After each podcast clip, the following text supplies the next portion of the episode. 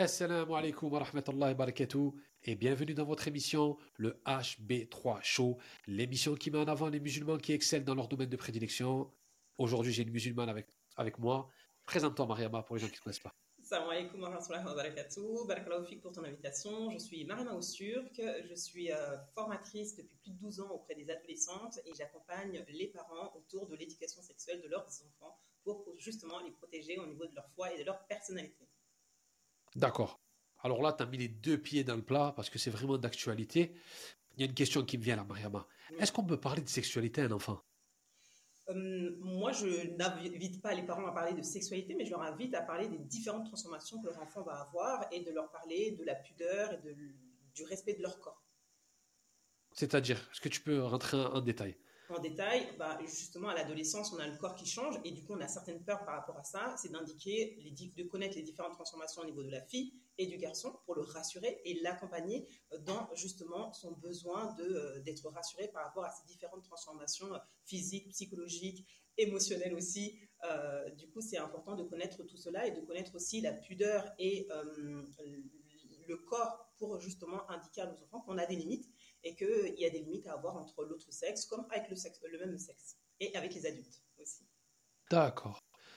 Et au niveau de la communauté, on sait que c'est tabou. Est-ce que c'est pas dur euh, quand on reçoit les, frères et les sœurs, les parents, de leur dire voilà, on va parler de sexualité avec vos ados Est-ce que c'est pas un peu compliqué dans la communauté?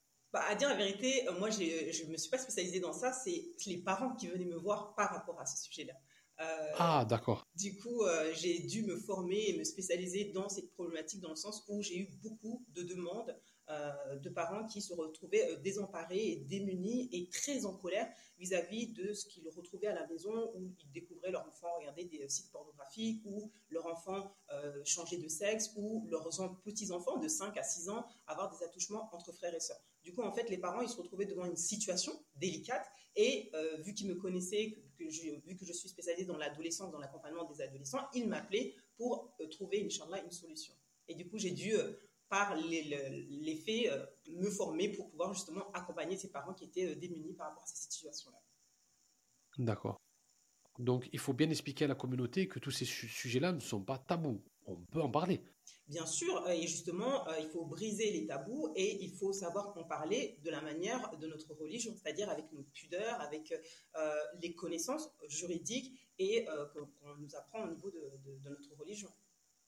D'accord. On va dire que c'est une discipline un petit peu nouvelle dans la communauté. Est-ce que tu as des mentors qui ont déjà fait ça, des gens religieux qui, ont déjà traité ce sujet, des ouvrages sur lesquels s'appuyer?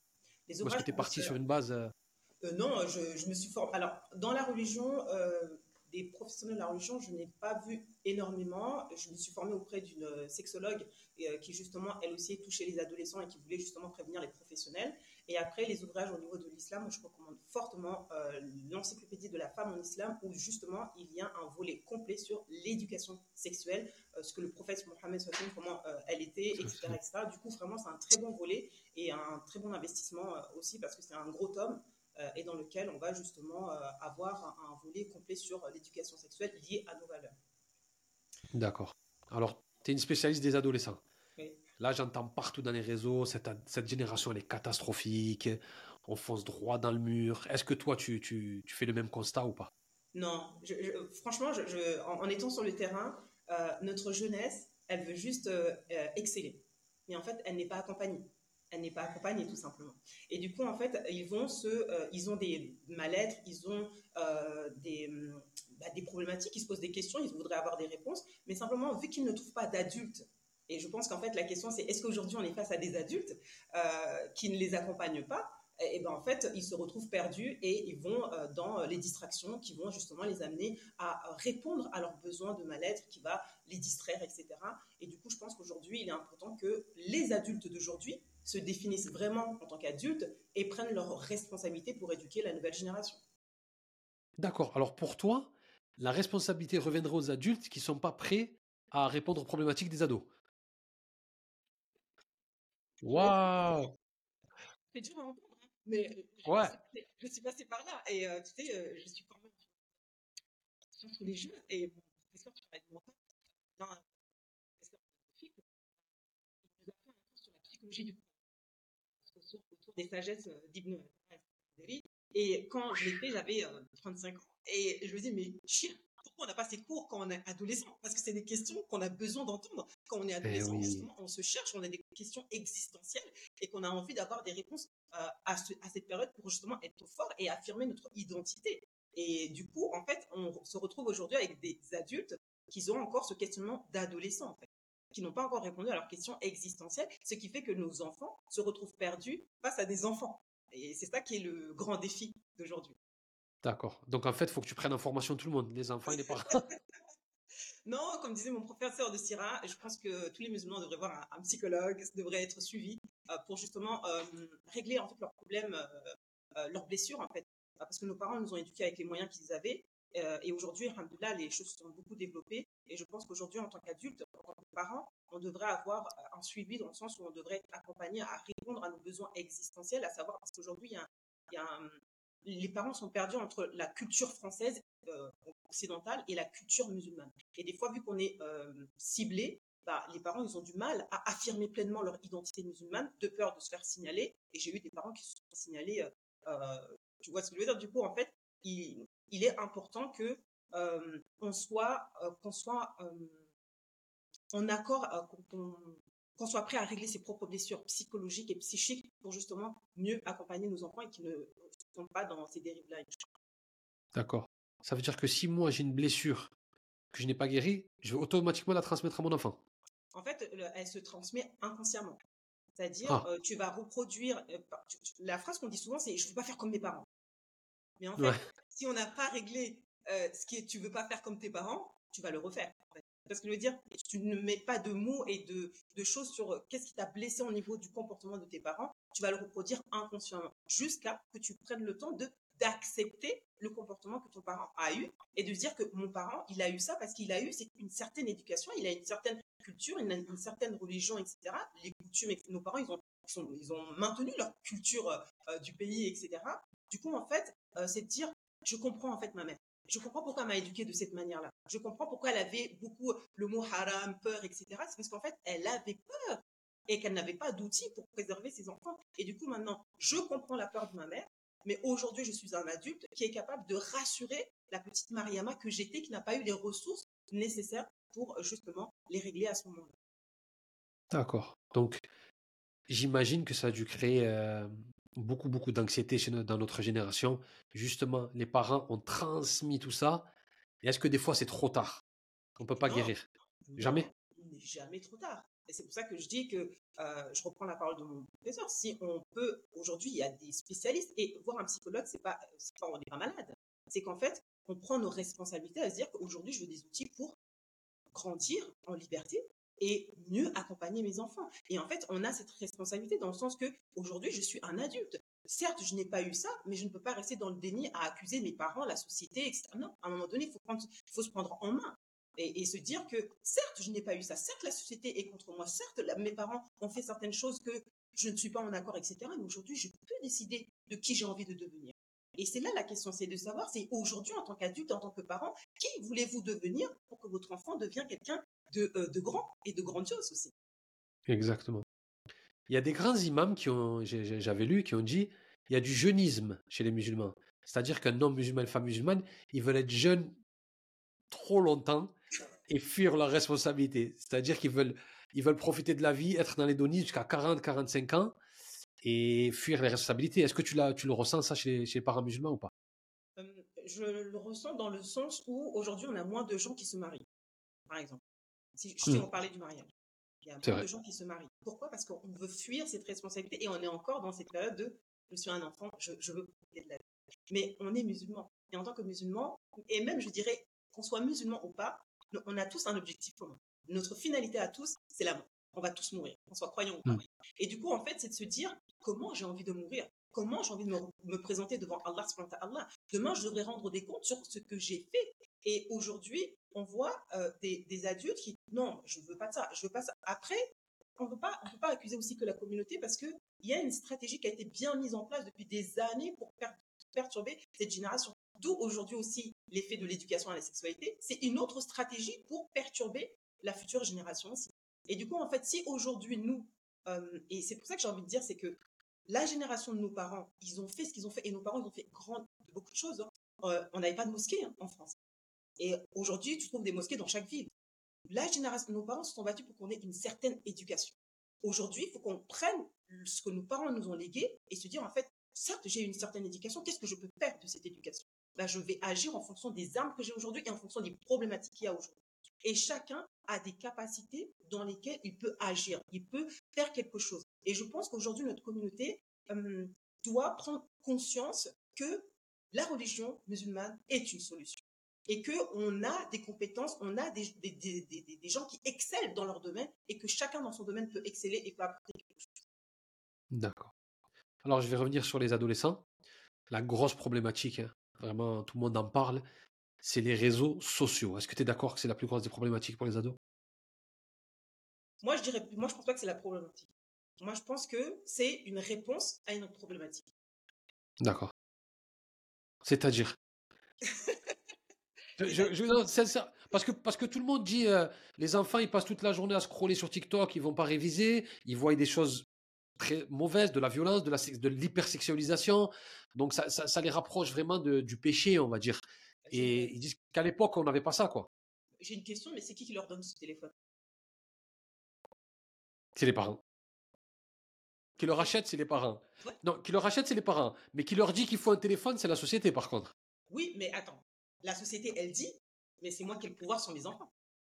Bien sûr. La société peut me dire, euh, si la société elle dit suicidez-vous, je vais dire à mon enfant, vas-y, suicide-toi. Non. Non. J'ai une responsabilité. C'est deux choses. Je veux dire, j'ai une responsabilité. Ça veut dire que oui, mon enfant, je suis d'accord avec toi. C'est dérangeant d'avoir une société qui, euh, tes amis, ils ont tous des téléphones, etc. Mais tu es mon enfant. Tu es sous mon toit. Et je connais les dérives de, de, de, de ce téléphone-là. Et je te connais. Et en fait, c'est pas le téléphone qui a un problème c'est est-ce que j'ai donné les outils nécessaires à mon enfant pour savoir utiliser ce, euh, ce, téléphone-là? Et il y a un grand cher qui disait, le téléphone, c'est comme le couteau. Le couteau, il a deux fonctions. Il peut tuer comme il peut nous servir à couper nos aliments et nous nourrir. Le téléphone, il a une autre utilité. Comment tu m'as contacté? Tu m'as contacté via le, téléphone. On n'aurait pas pu, on n'aurait pas pu avoir cette interview si on n'avait pas cet outil-là. Mais on l'utilise dans quel sens? On l'utilise pour le travail. Non, mais nous deux, on est des adultes. des. Là, on parle, on parle plus des ados. Mais les adolescents, euh, tu sais, le mot. C'est dangereux pour les ados, c'est ça que je veux dire. En fait, les adolescents. Euh, déjà, remettons les choses au clair. Hmm. Le terme adolescent, c'est un terme qui existe depuis un siècle. Nous, en tant que musulmans, euh, notre enfant, il est enfant et on le prépare à devenir un adulte conscient. Ça veut dire que quand tu as face à toi un enfant qui est déjà pubère au niveau des règles, etc., ben en fait, tu as face à toi un jeune adulte que tu dois accompagner à prendre ses responsabilités. ça fait que 100 ans que le mot adolescent existe? Bien sûr. Ça fait que ça fait qu'un siècle. Et c'était pourquoi? C'était pour la commercialisation. C'était pour le commerce aussi. Pour faire une population où il va falloir proposer des choses. Et du coup, en fait, aujourd'hui, il va falloir qu'on sorte de ça et qu'on soit responsable de nos actions et que dire que tu n'es pas un adolescent. Parce que j'entends beaucoup de gens, oui, mais c'est l'adolescence, oui, il a 30 grands. Wow, il y a des enfants, à 12 ans, à, 10 ans, on avait des roues à main. Ah, je vois ce que tu veux dire. En fait, toi, tu veux dire, si on responsabilise plus tôt, on en fait des adultes le plus tôt possible, quoi. Des adultes plus responsables. Euh, D'accord. moyenne, euh, des fois, j'avais des conversations avec euh, des enfants de 8 ans et ils sortaient des discours, tu dis, t'as appris ça où? Parce que les parents, ils ont mis en place un, un, un, espace, un cadre où ils éduquaient des, des, des adultes. Tu es un adulte, en fait. Et le problème aujourd'hui, pourquoi il y a des problèmes avec les adolescents euh, aujourd'hui avec euh, notre communauté, bah, c'est parce qu'en fait, euh, tu t'es, va dans ta chambre, c'est moi qui décide. Tu parles à un, un garçon devant toi qui a 15 ans, qui fait deux fois ta taille, tu veux lui parler comme si tu parlais à ton gosse de 5 ans, c'est pas possible. Ouais, je vois ce que tu... veux C'est vrai. Tu m'as rappelé une phrase là, à l'époque, on était à la mosquée, on devait avoir 22, 23 ans, et on, avait du mal à apprendre 3-4 sourates. Et mon père, il disait toujours, il y, a des, il y a des gens qui étaient présidents de leur pays à votre âge. Et vous, vous n'arrivez pas à prendre 300 et, tu sais, je suis en Turquie. Et euh, ici, en Turquie, tu as, des imams, ils ont, euh, des petits, ils ont 14 ans et ils vont venir faire l'imam. Tu as des petits aujourd'hui, euh, ils ont 10 ans et ils sont Hafiz Quran. Tu vois ce que je veux dire? Du coup, en fait, c'est qu'aujourd'hui, et, et même, tu vois, on nous a rendu la mémorisation du Coran quelque chose de difficile, alors que de 0 à 10 ans, on doit consacrer ce temps-là à mémoriser le Coran pour euh, justement euh, euh, avoir ce bagage intellectuel, psychologique et spirituel. Tu sais, aujourd'hui, en, psychologie, on recommande la méditation. Pourquoi? Parce que ça permet de calmer nos émotions et nos pensées. On a la meilleure des méditations. Exactement. Ah ben, je prendre cette transition pour parler du sponsor. Alors, le HB3 Show est sponsorisé par la marque Tuba Closing, comme tu vois là. Ce sont deux frères de musulmans qui ont créé cette marque. Alors, cette marque, elle respecte la sunna. Alors, tout le monde me dit comment ça atteint qu'une marque qui respecte la sunna? Je vais vous l'expliquer par quatre points. Le premier point, c'est que il n'y a aucun enfant qui travaille pour fabriquer ses vêtements. Donc déjà, on ne culpabilise pas. De deux, l'industrie du textile, c'est l'industrie qui gaspille le plus d'eau. Donc eux, ils travaillent avec une société qui gaspille le moins d'eau possible. Numéro 3, à chaque fois qu'on commande, il y a un arbre qui est planté. Et numéro 4, quand on reçoit le colis, on le reçoit dans une genre de trousse avec la fermeture éclair. On peut la réutiliser pour faire autre chose avec. Donc on ne pollue pas. Donc ils ont été soucieux de respecter la sunna. Donc voilà, c'est la marque Tuba Closing. Et on a fait un code promo. C'est HB3 Show, HB3 Show attaché, et vous bénéficiez de moins 15% sur tous les produits de la gamme Tuba Closing. Je vous mets tout dans la description, l'Instagram, le site pour pouvoir commander. Donc, comme on dit, la communauté musulmane, elle a besoin d'émancipation financière. Il faut aider les musulmans. On a trop mis l'argent, mais pas dans les poches de la communauté. Il faut que l'argent se redistribue entre nous. C'est ce que toutes les communautés font. Il n'y a que nous, on a du mal à le faire.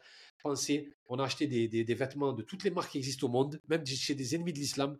Là, on a des frères qui font de la qualité. C'est vraiment moi qui ai l'habitude de porter les hoodies. Ils font vraiment de la qualité.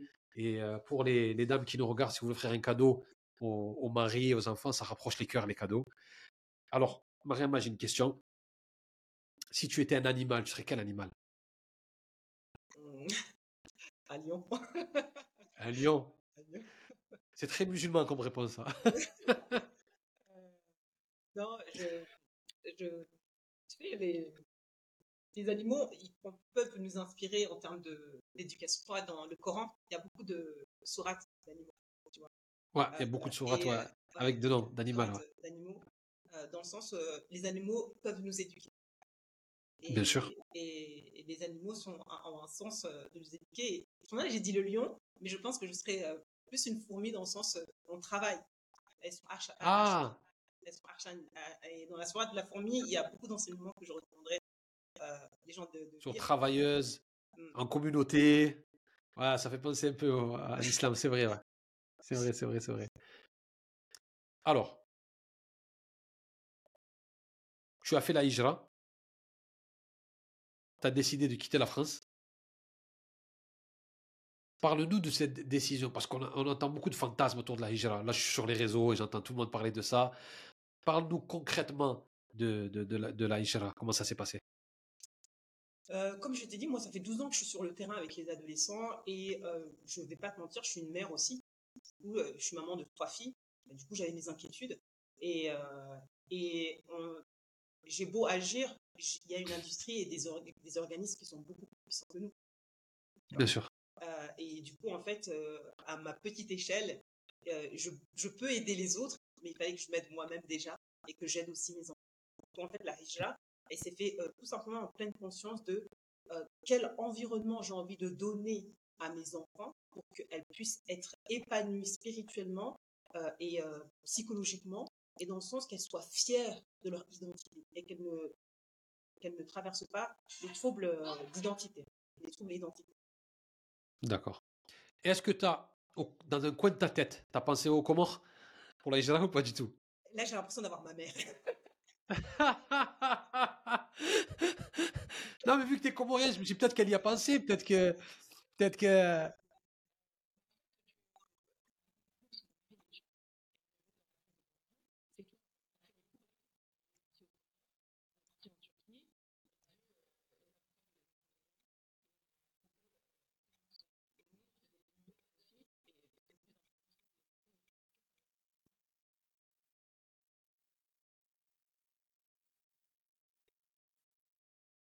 D'accord. Donc les enfants apprennent le français.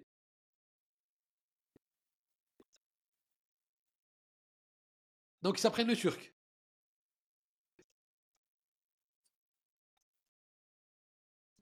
Mashallah, mashallah. Alors, dans l'HB3 Show, on va dans tous les sujets, à droite, à gauche et tout. Faut, faut, faut suivre. ton arrivée dans les réseaux, toi, ta transition, quand tu es arrivé dans les réseaux, comment ça s'est passé? Est-ce que ça a été compliqué? Est-ce que ça a été dur quand tu t'es lancé dans les réseaux ou pas du tout? Non, euh, dans les départ, c'était juste pour faire connaître, euh, parce qu'au départ, j'avais une association, c'était pour faire connaître l'association. Et après, quand j'ai créé l'école, euh, c'est plus là que je me suis plus mis quand j'ai créé l'école en 2020. Dans le sens, c'était pour, communiquer, pour répondre aux besoins des parents. Parce que, comme je t'ai dit, les parents m'appelaient pour avoir des outils, pour accompagner leurs enfants. Du coup, j'avais créé un blog et après, je suis venue sur les réseaux pour justement faire en sorte que les parents, plus de parents découvrent le contenu que je ferai pour les aider au quotidien. Et comment ça se passe avec la communauté musulmane dans les réseaux? Je parle des acteurs de la communauté. Est-ce que tu as fait des collaborations? Tu as travaillé avec des gens? Ou Parce qu'il y a beaucoup de gens dans le HB3 sur les invités qui se plaignent. C'est trop égoïste, la communauté, chacun est dans son coin, il n'y a pas d'unité, il n'y a pas d'union, peu importe le domaine, tout le monde euh, fait le même constat. Est-ce que toi, tu, fais le même constat ou pas? Franchement, j'ai pas envie de, dire euh, ça, parce qu'en fait, euh, on a tous un point de vue, tu vois, sur la communauté, etc. Mais je pense qu'aujourd'hui, il faudrait qu'on ait un discours plus espoir. Où, regarde, alhamdoulilah, j'ai fait beaucoup de collaborations avec des sœurs, avec des frères, etc. Et quand on m'invite, je, fais le pour et le contre et je j'ai pas de, honte à dire non quand j'ai pas envie et de dire oui quand j'ai envie. Et, et je connais pas, comment dire ça, c'est que moi j'ai envie qu'on nous réunisse, tu vois, qu'on nous réunisse, qu'on prenne conscience que voilà, oui, il y a des problématiques. Et après, comme j'ai dit, si on a face à nous euh, des non-adultes, bah, qu'est-ce que tu veux qu'on fasse? Et, ça, tu l'as partout, hein, ça, tu l'as pas que dans la communauté, hein, tu, tu l'as dans, dans, toutes les communautés, dans les laïcs, dans les juifs, etc., dans, les, dans différentes euh, personnes en fait. Et ça, ça dépend, sûr, ça, ça dépend en fait de est-ce que j'ai un adulte face à moi ou encore un, adolescent qui. Euh, qui se prend en fait son ego quoi en fait elle veut pas travailler avec moi etc non tu c'est une demande hein. Donc, quand tu demandes de faire une demande on a le droit de dire oui ou non euh, si on n'a pas le droit de dire non c'est que là il y a une problématique en fait donc toi tu toi tu rejettes le fait quand tu vois quelqu'un comme tu as dit qui a, qui a un ego quelqu'un qui est, qui, est, qui, est, là qui est qui est pas cohérent tu rejettes ça au fait qu'il n'a pas fini d'être un, adolescent tu sais, comme disait mon professeur. Il s'est pas accompli, quoi. On, on reconnaît quelqu'un quand il parle. Il a juste à parler, on, le connaît. Ça veut dire que quand euh, euh, euh, tu n'arrives pas à accepter que cette personne, tu, as fait une demande et que cette personne, elle ne veut pas faire la demande parce qu'elle a diverses obligations ou elle n'a pas envie, ou etc., etc., ben, en fait, il faut il faut l'accepter, en fait. C'est que il y a un bien, en fait. C'est que tu devais pas travailler avec cette personne-là. Et il faut remercier Allah de t'avoir permis de ne pas avoir cette collaboration avec cette personne. Parce que dans chaque chose, tu, toi, tu peux penser que c'est un bien. Oui, cette personne, il faut absolument que je travaille avec elle, etc., etc peut-être que c'est un mal. C'est vrai. Alors, on va parler un petit peu des, des, ados. Est-ce que tu préconises, toi, quand tu as affaire à des ados et tout, est-ce que tu préconises le mariage le plus tôt possible, comme certains font? Ils pensent que c'est la solution de tous les problèmes. Vos enfants, ils délirent, c'est parce qu'ils sont pas mariés. Moi, j'entends souvent ça. Ah, lui, il fait ça. Ah, mariez-le, il va se calmer. Ah, mariez-la, il va se calmer. Euh, s'il ne se connaît pas, il va faire exactement la même chose dans le mariage. Euh, ça veut dire que le mariage, c'est un engagement où je vais me mettre avec quelqu'un où il y aura une certaine intimité, etc. Du coup, si je ne le connais pas, les problèmes vont euh, surgir et on aura plus de divorces. Et on le voit. Moi, je le vois. J'ai des, gens qui se marient au bout d'une semaine, c'est le divorce. Pourquoi? Parce qu'en fait, ils ne se connaissent pas. Et euh, personnellement, le mariage jeune, d'accord, s'il est bien cadré et si on connaît l'enfant et qu'on a éduqué l'enfant avant le mariage. D'accord. Donc en fait, ce que tu veux dire, c'est qu'il faut faire la paix avec soi-même avant de vouloir faire la paix avec tout le monde. Mmh, ce serait bien. ce serait bien. Mais il faut des éducateurs pour ça. Bah justement, et c'est pour ça que je gens qui nous cadrent. Euh, c'est pour ça que je dis que chacun, avec ses compétences, avec ses qualités, euh, si on se met tous en termes de l'éducation et qu'on s'éduque déjà nous-mêmes, on ferait des grandes choses. Inch'Allah. Et au niveau des adolescents, tu as plus de problématiques avec les filles ou avec les garçons, sincèrement? Euh, moi, je suis spécialisée dans les filles. Du coup, j'ai que des filles. ah, t'as que des filles, jamais des garçons? J'ai que des filles. Je suis spécialisée dans l'accompagnement des adolescentes euh, pour justement euh, créer ce cadre où elles peuvent se, livrer en toute sérénité, pas de jugement, etc. du coup, j'ai. mais les problématiques se, retrouvent. Hein. D'accord. Et tu me dis si je me trompe. Hein. Moi, je fais mon constat d'un regard extérieur. Il y a un problème avec les maghrébines. Est-ce que c'est vrai ou pas? Dans quel sens? Les jeunes maghrébines. On le voit sur les réseaux, qui sont un petit peu euh, perdus, j'ai l'impression.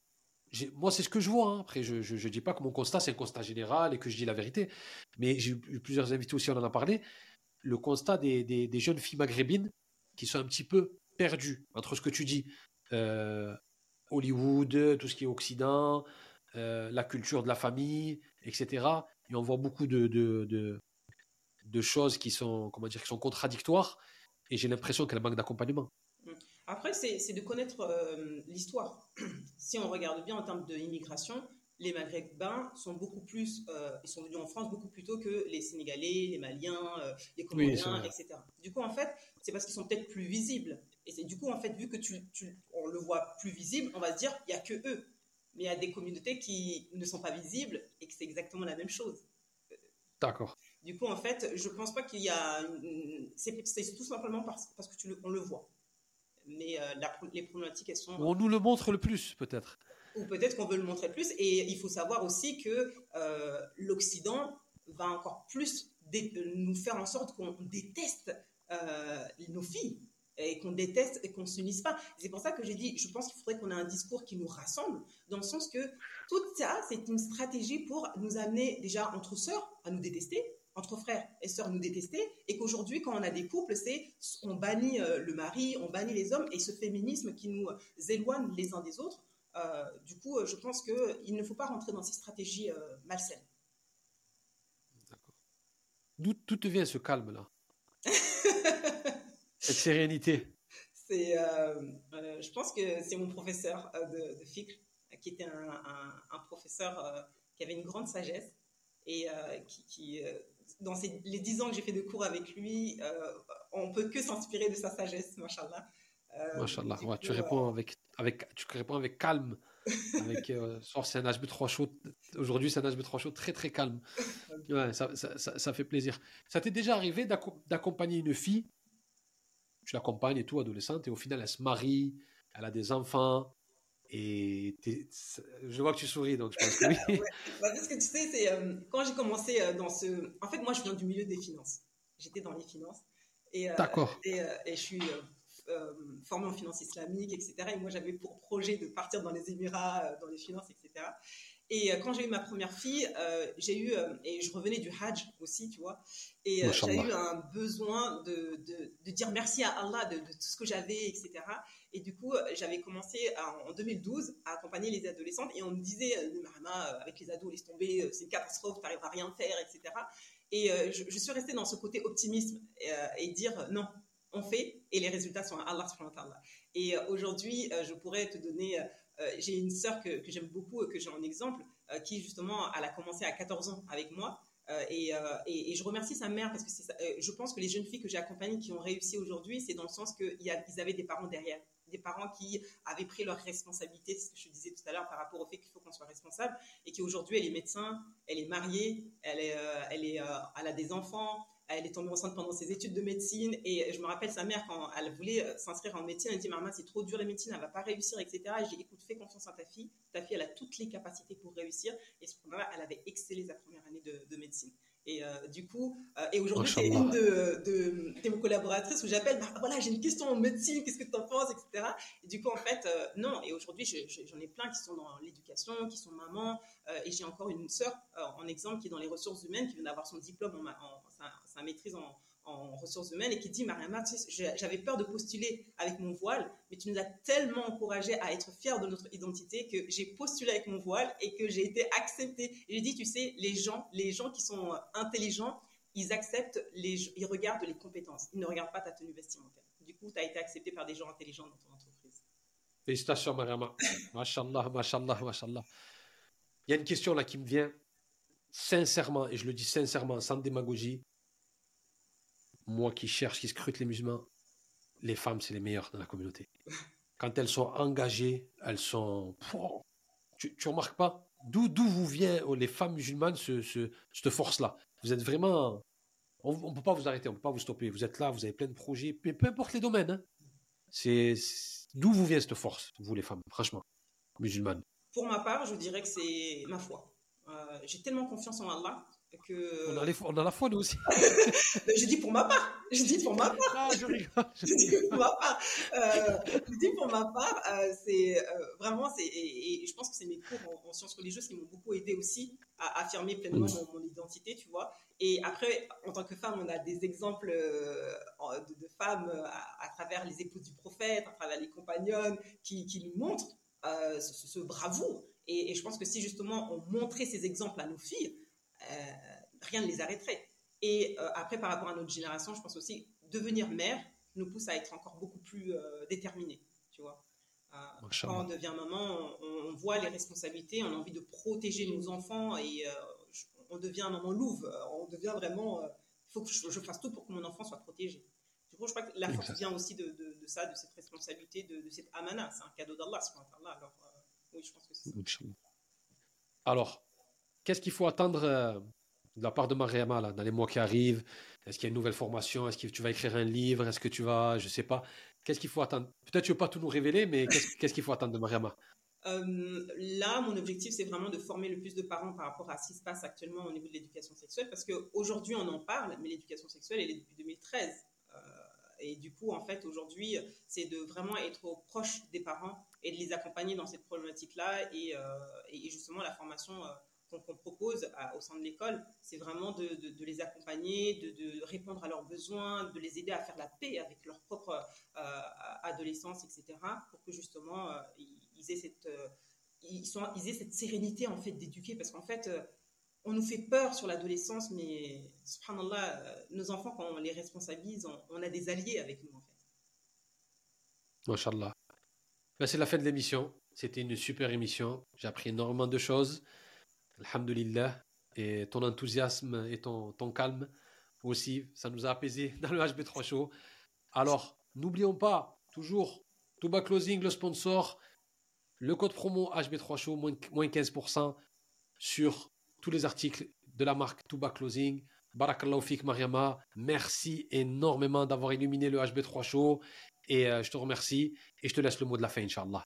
Barakallahu pour l'invitation et euh, je fais je demande à ce qu'on fasse des doha euh, pour euh, tous les parents, euh, pour tous les enfants, pour que, Inch'Allah, ils soient préservés de tout mal, Inch'Allah. Amin. On ne peut pas mieux finir. Le HB3 show c'est terminé. Salam alaikum. Wa alaikum salam.